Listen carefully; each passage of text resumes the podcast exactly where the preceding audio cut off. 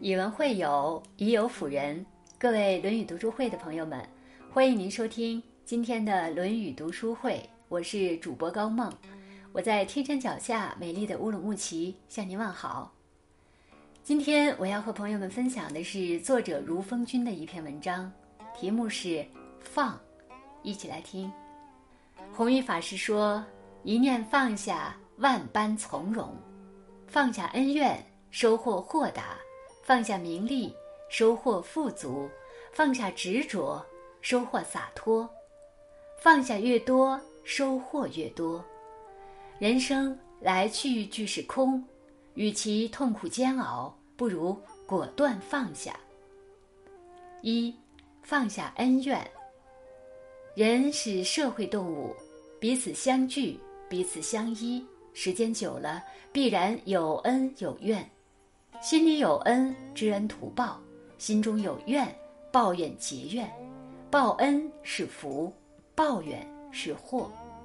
那些怨恨若不消除，只会越长越大，蒙蔽人的双眼，吞噬人的心智。与其陷入其中难以自拔，不如心宽豁达，转身放下。苏轼与昔日好友张敦反目。被张敦流放海南，必死之地。苏轼绝处逢生，三年之后预设北归。张敦孙子写信求饶，希望苏轼网开一面。苏轼只有一句话：“但以亡者，更说何意？”既然事情已经过去，那又何必再提？曾国藩拿下南京城，左宗棠参他放脱了右天王，没有斩草除根。两人因此闹掰，不再往来。后来左宗棠收复新疆，粮草不济，曾国藩放下恩怨，倾力相助。新疆收复，曾国藩起码有一半的功劳。二人从此冰释前嫌。曾国藩的心胸终究是折服了左宗棠。《论语》中，子贡问孔子：“是否有一言可奉行终身？”孔子回答。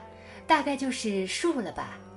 古人说：“大道之行，不责于人。”真正境界高的人，从不求全责备，他们放下心中的怨气，宽恕别人，放过自己，这是一种修行，更是一种境界。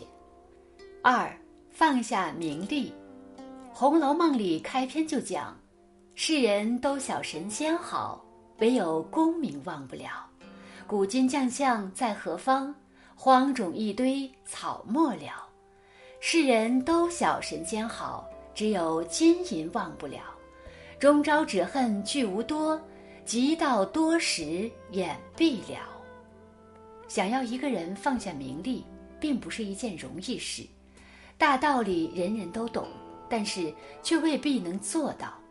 一个人唯有真正历经繁华和败落。才能真正领略到名利的虚幻。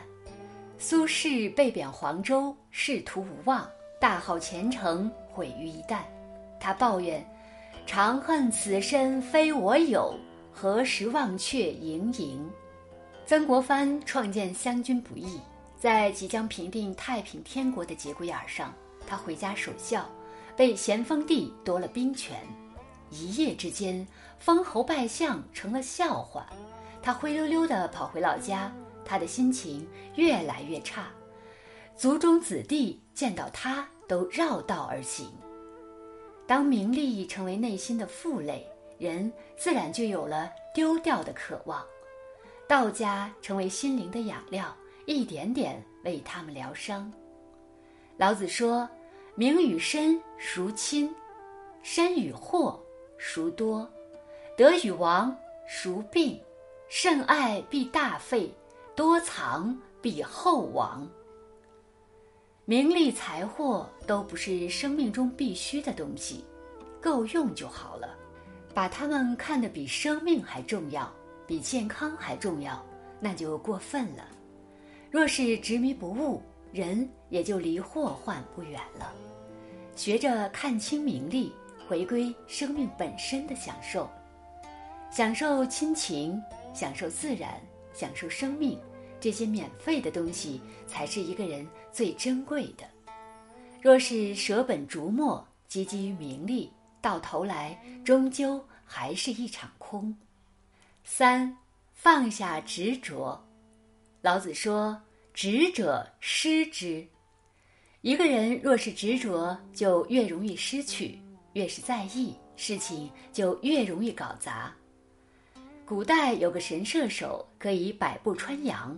皇帝听说之后，特意请他入宫表演。演武场上，皇帝说：“你若是能射中，赏赐千金；若是失手，砍头问罪。”神射手心下紧张，越是瞄准，越是手抖，最终射偏了。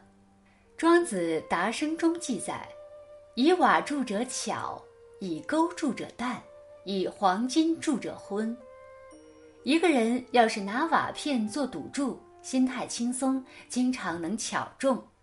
若是拿带钩为赌注，稍微贵重了一点儿，就会因为担心失去而畏手畏脚；若是以黄金为赌注，那就更会慌乱，昏招迭出，很快就输没了。心里想着一定要怎样的时候，其实就已经输了。很多东西就像握在手里的沙子，握得越紧，失去的越快。不如放下执着。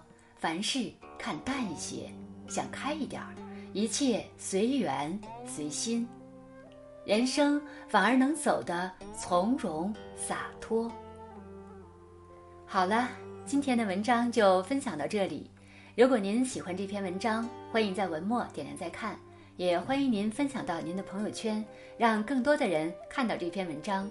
更多好的文章，欢迎大家关注《论语读书会》，我是高梦，我们。下次再见。